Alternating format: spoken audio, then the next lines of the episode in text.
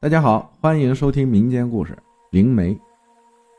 对于这个职业，我很有兴趣。据说，但凡从事这个行当的人，都是命定好的。真要谁说自己是后天学成的，那就不靠谱了。而且很多灵媒都是无后的，听说与泄露了很多秘密有关。我认识的一个灵媒是个瞎子，此人很能赚钱。找他的人都是非富则贵的主，但他一直过得很贫困。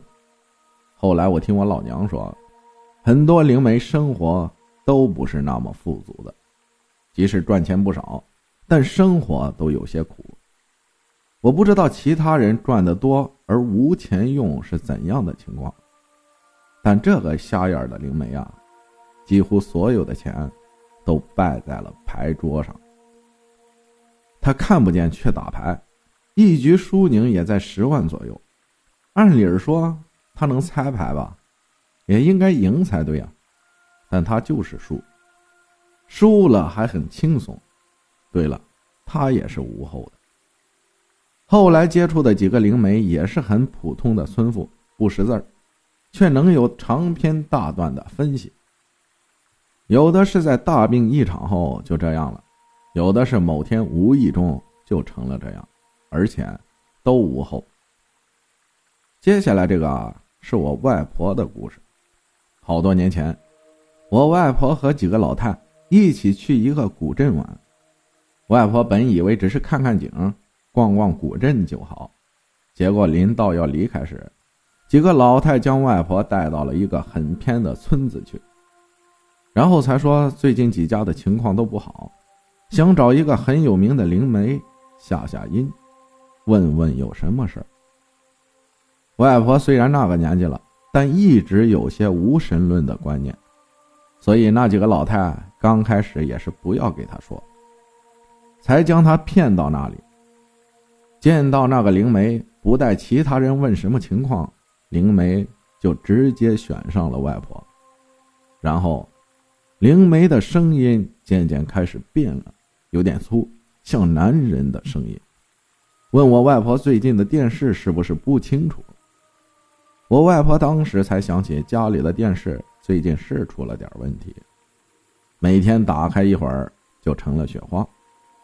按说有线电视即使没台也是黑屏或者是蓝屏啊，雪花是有点说不过去。然后那个男声音有点得意的说：“那是他弄的。”他说他是我外公，还清楚的报出了自己的名字。他怪我外婆没有给他烧钱烧棉衣，他就故意来吓他，让他看不到电视。我外婆听到这里，当时就愣了。外公去世的很早，外婆一个人住，电视的事儿没有任何人知道，而且外婆见到灵媒后，除了说了自己名字，没有说一句话。外婆有些相信，忙通过灵媒和外公通话，答应了回去就给他烧钱，让他不要来吓自己，他才罢休。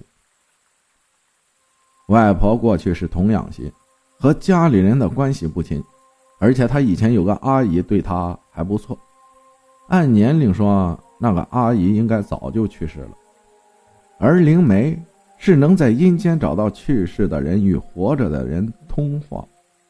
所以，外婆想要通过灵媒找那个阿姨来聊聊。由于年生已久，外婆对那个阿姨的名字有些模糊了。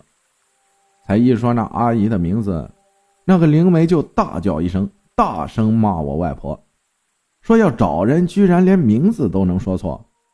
然后，灵媒说：“记住，是这个名字。”灵媒报出了一个名字。外婆想想，才发现自己果真说错了名字，而灵媒说的才是正确的。